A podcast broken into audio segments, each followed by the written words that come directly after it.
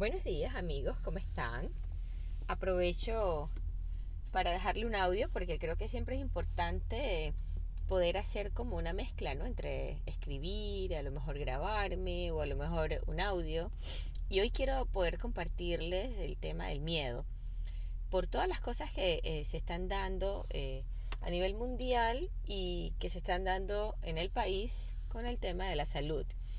Eh, y empecemos de alguna manera entendiendo que el miedo es parte de eh, algo fisiológico que tenemos nosotros, pero también, eh, y esto pues médicamente eh, alguien lo sabrá más que yo, mi competencia más es en el miedo mental, ese miedo que impacta en tu aspecto físico en algún momento y que por más interés que tengas de salir adelante te paraliza ese miedo que eh, es menos racional de lo que te puedas imaginar y, es más eh, inoportuno y al paralizarte lo único que hace es que quieras buscar refugio a veces en lo externo.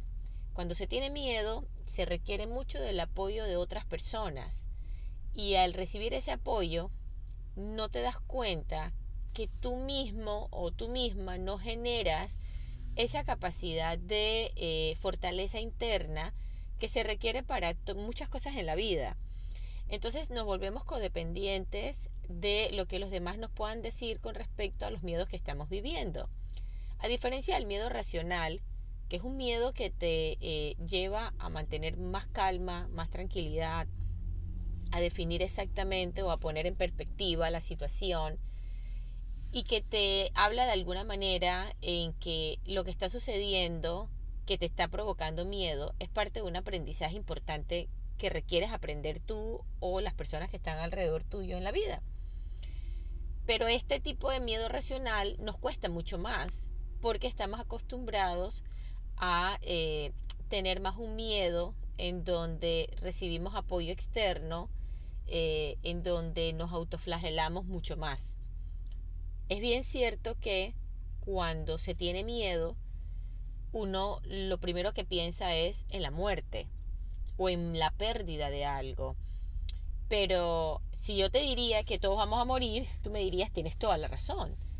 Pero también te diría, ¿para qué hay que pensar en el miedo de la muerte cuando probablemente eh, el miedo que estás teniendo no lo estás llevando a una racionalización que necesitas entender qué te provoca, para qué te está ocurriendo, qué requieres aprender.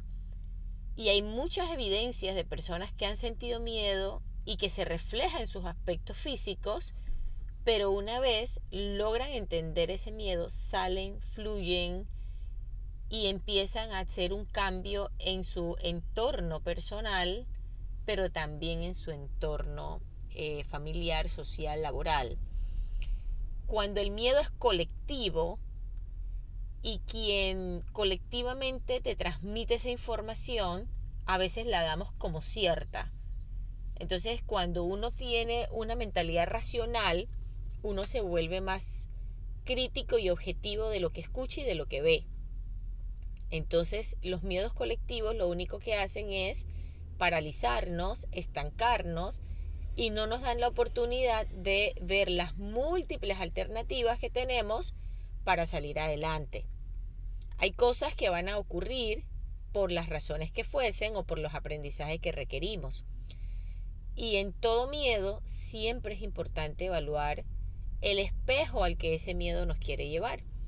Y en el espejo es identificar cuáles son aquellas razones o situaciones, perdón, por la cual yo siento un gran miedo que me paraliza con la situación que yo estoy viendo y estoy escuchando.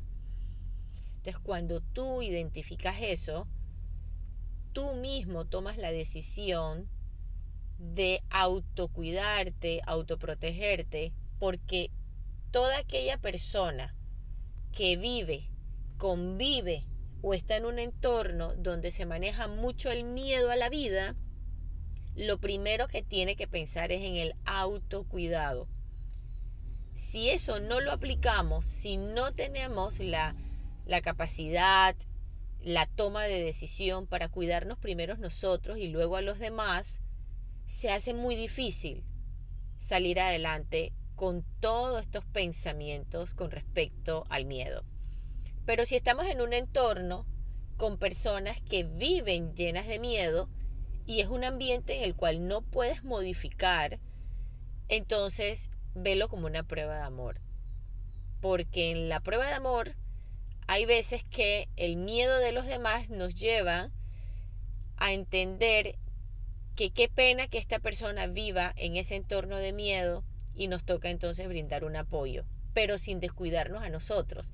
Y te pongo el ejemplo, por, eh, por ejemplo, valga la redundancia, de personas que tengan alguna situación de índole mental, depresión, por ejemplo, o algún adulto mayor, ya en edad senil, que de pronto nos intranquiliza o nos molesta o nos incomoda. Entonces hay pruebas de amor que es el miedo del otro, no es el miedo tuyo, porque eso es lo primero que hay que identificar, es el miedo del otro. Y en el miedo del otro yo trato de entenderlo, pero el rollo no es mío. Entonces, quiero volver al tema del miedo colectivo con todo lo que estamos viviendo en los temas de salud. Porque al pensar en un miedo que tenemos todos, lo único que hacemos es que no se reflexiona sobre el aprendizaje que nos quiere dejar cada una de las situaciones colectivas que trae consigo el miedo.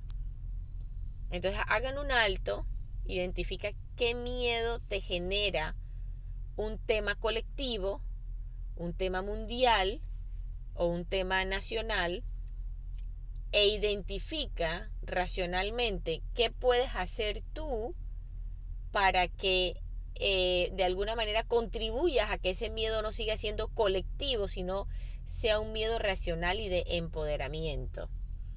Eh, bueno, espero haber contribuido con algo con respecto al miedo, porque va a haber mucha información radial, televisiva, prensa escrita, eh, y no solo a nivel local, sino a nivel mundial, y necesitamos tener un miedo racional ante el miedo colectivo.